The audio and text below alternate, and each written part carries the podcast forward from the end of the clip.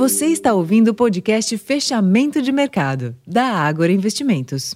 Olá, investidor. Eu sou Ricardo França. Hoje é terça-feira, dia 19 de dezembro, e a sessão desta terça-feira foi de continuidade do movimento positivo para as bolsas de Nova York, com o índice Dow Jones renovando máxima histórica. Também observamos alta nas praças da Europa e para o Ibovespa, que também renovou sua máxima de fechamento.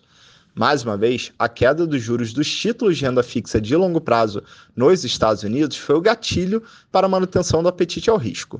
Internamente, os investidores reagiram à notícia de que a S&P elevou o rating do Brasil de BB- para BB, citando a aprovação da reforma tributária.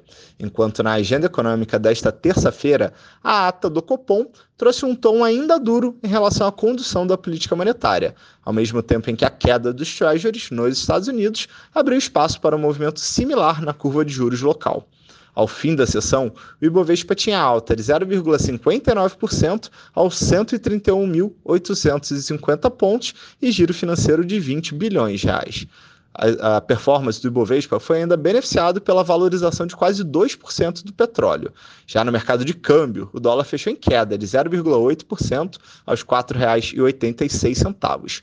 Para amanhã, quarta-feira, a agenda doméstica reserva o índice IBCBR sobre a atividade econômica no mês de outubro. Já nos Estados Unidos, será divulgada a confiança do consumidor referente ao mês de dezembro.